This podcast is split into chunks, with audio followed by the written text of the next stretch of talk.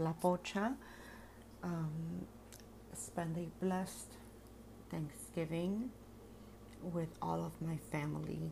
I am very grateful to be here with you today. It is a blessing to be here another year, another day, uh, um, to wake up and to be alive. Es una bendición. Uh, this this day's podcast is a blessing in itself, and it's dedicated to Los Santos.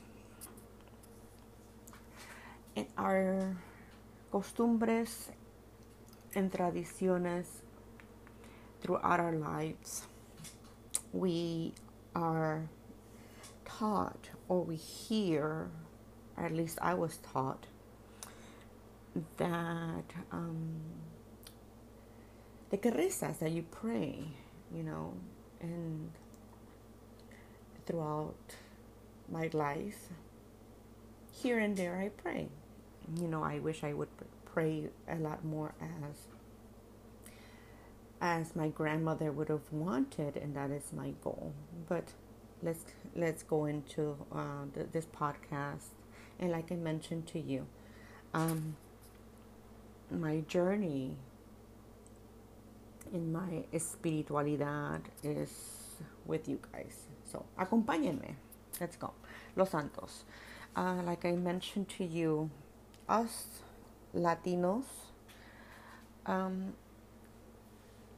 whenever we go through any hardship in life, le prendemos una velita a un santo. We light up a candle uh, for um, to a santo, a saint, or we or we do a novena which I'm not going to get into what novenas are today because that's um, more in depth, um, but I will eventually. And we or we ask a favor or we pray to our santos. Uh, some of you may think, well, I just go to directly to the man. Why am I going to go into the man's minions? Hey, I can respect that. Yo respeto. Yo respeto uh, everyone's creencias, you know, y tú respeta las mías.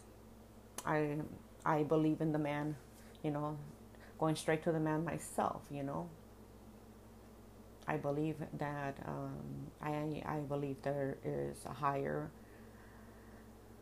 higher creator. But I also believe that in angels, and I believe in los santos, and I believe in guardians, and and let me believe what I believe in and you believe what you believe in. Y así todos felices y contentos. So, los santos están, I, I think since the world has be, uh, ex, uh, began, there's always been saints. And according to what I've known, you know, saints have been people that are have lived, have had a life just like you and I, but have genuinely were born and genuinely have and were born with a clear and transparent soul. And I think throughout life we all have met people like that. And don't say that you haven't because we've all had a friend or a family member or a coworker that has genuinely have had and they've already passed but they've had the most amazing soul they were just a heart of gold so and life has taken them way too soon and i think these these this is where these saints come in these were people that I guess once that I believe, not guess, believe that they once existed. Um, the world was blessed to have such beautiful people. They did such kindness to the world. Aportaron algo bueno en la vida para el mundo. That they were canonized. And some people may believe, well, who gave who who gave this person the right to canonize for those people that uh, do not believe in the church, that do not believe in anything, that they're either agnostic or they're atheists and are listening to this podcast. And you know what? That's your opinion. That's your opinion on it. But um, but but I do uh, I do believe that in some point you do believe that there are people that just are genuinely good-hearted, and they have to be recognized. And I, these are the people. Then in some way these people are recognized. And do I believe in the power of miracles? I do. But in order for miracles to happen, you also have to have faith and pray and do something to create that miracle as well. So, with that being said, um, we're going to go into Los Santos. We Latinos have santos para todo. El, los santos para el amor, los santos para los enfermos, hasta, hasta los narcos. Y sí, lo estoy diciendo, los narcos tienen sus, sus santos. Um, le pedimos a, a los santos. And I don't know if it's because we do not want to bother the higher power. We do not want to want to, want to bother the the man himself. It might be, but we oh we but we do that. Mucha gente, and it's and it's funny because we even have songs about it. Tenemos canciones, um, uh, San Antonio lo tengo de cabeza. Um, ay, creo que se llama, I don't even know the name of the song. Pero es palo, palo, palo, palo, palito, palo, eh, palo, palito, palo, eh. I'm pretty sure somebody already heard it out there and I sing horrible. um, but there's, I mean, I know that if there's a saying that if you go and you put some San Antonio de Padua de cabeza, it gives you that mm, that person that you want, that impo- that person that you want, that impossible love. And then, then as I was doing my research, there's also San, Santo Tomás de Aquino y el Niño Cacahuatito. I have never heard of el Niño Cacahuatito, never in my life, and I have to research who el Niño Cacahuatito is. And I also uh, I know that that's when people uh, promise the saint something, and you have to keep your promise to that saint. Whether is um, this is where the novenas come in. Either it's un novenario or a rosario, or whether you promise him dulces or um, a, ca- a candle vigil or una veladora por siete días or or whatever it may be you may you, you like whatever is it that you may ask the saint or you may tell the saint you know yo te prometo i promise you this if you if you do this for me you know estas son las en, enmiendas o encomendas al santo that you ask them I know that for para los enfermos, for those who are sick, um, there are there is. I've always thought it was San Lázaro. If um, for those that fall and that are um, have a little bit of Cuban in them, like myself, or um, I'm Mexican, but for those that don't do not know, there's a little bit of Cuban in me deep down in my soul. And those that um, are familiar with um, Yoruba religion, Santeria, Candomblé, um, Hoodoo, Voodoo, anything that has anything that is der- driven with African um, African um, African Yoruba religion or Ifa, which is I don't know much, but this is what, from what I've learned. Um, uh, San Lázaro, Babaluaye, and from what I've what I know, maybe perhaps I'm, I'm mistaken, and if there's someone out there listening and that could correct me, I would appreciate it because hey, you live and you learn. La, la vida eh, la vida es una una una experiencia de aprendizaje, and we uh, it's a learning experience, and we never stop learning. We learn until even the day that we that we die. Uh, I've always learned, known that San Lázaro is um, uh, the patron of um, of those that are sick, but also San Lázaro. Okay, let's see. San Lázaro was also is the patron of the poor and the less fortunate. He is also the symbolic of expression of rebirth and and then there is like i said there was all there's like i mentioned to you el santo malverde. Now el santo malverde is not a canonized saint. This is just a folklore saint um, because he is like he's a robin hood. He's a robin hood that um, was taken and and because he helped the poor he, he helped the poor. He is viewed as a saint, but he is not technically canonized. And for those that um, that has asked him for favors and that idolize the saint, you know, I I respect you for that. I respect you. You, it's your belief, it's your choice, and I respect you. And in my beliefs, you know, one of my one of my saints one of the saints that I I've always and it to me is he's my saint because I've always gone to him and I've I've gone to him in many times.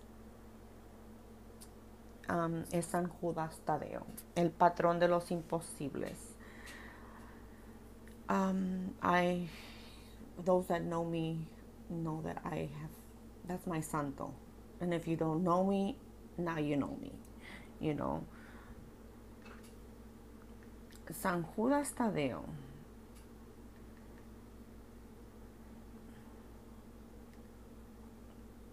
San Judas Tadeo.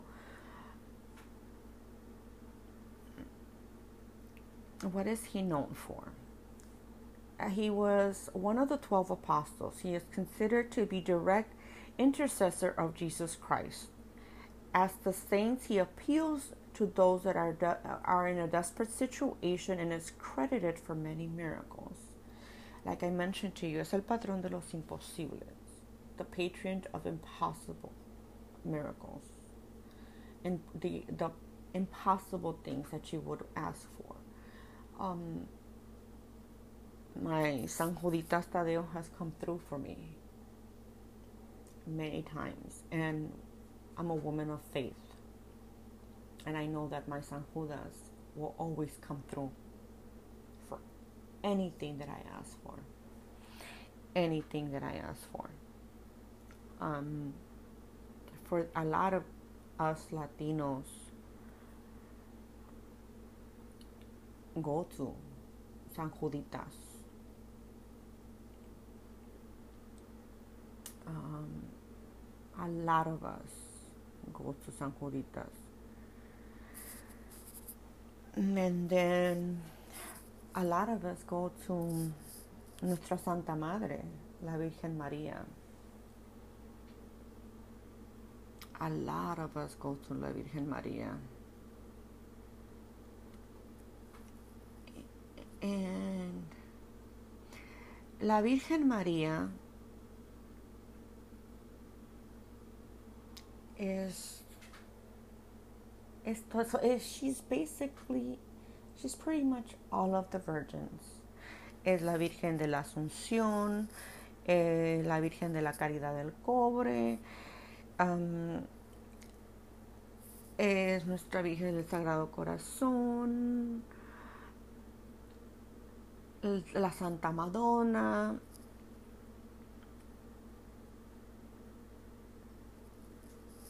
It's she. It's just the name changes because of the of the um, places that, that she has appeared. Nuestra, she's Nuestra Señora de Fátima, nuestra, la, la señora, Nuestra Señora de Guadalupe, and many of us, mm, Nuestra Señora de Montserrat, Nuestra Señora de Praga, and she is a she es Nuestra Señora. Nuestra Señora Madre.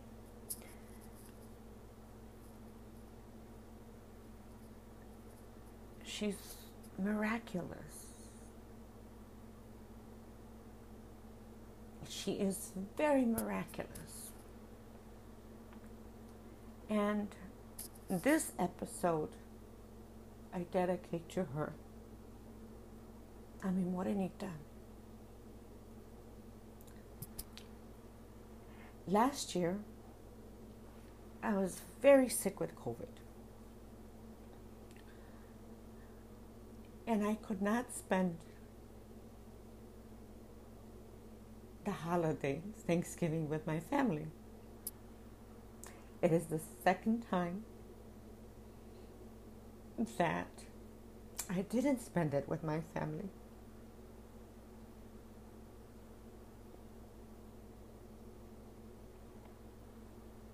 I was alone.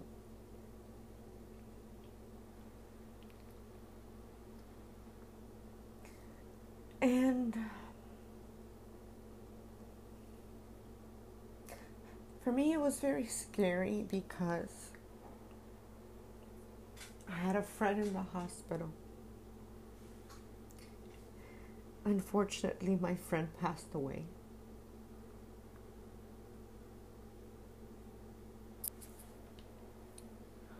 I am here today.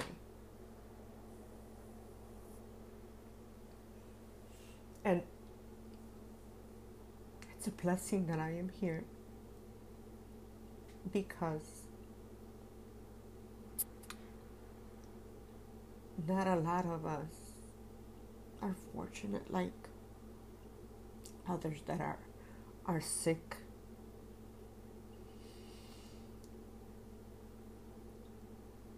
So we have to be thankful that we get to wake up every day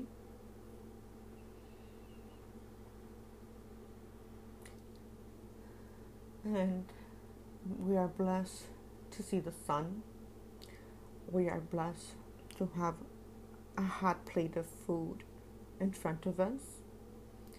We are blessed to sleep in a warm bed. We are blessed to still have our family for those that have them. To ha- to see our children smile. To hear someone say I love you.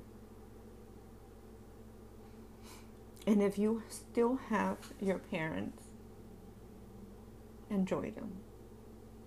And if you have a chance to tell a person you love them, tell them because life is short. Every day is a blessing, and every day is just lent to us.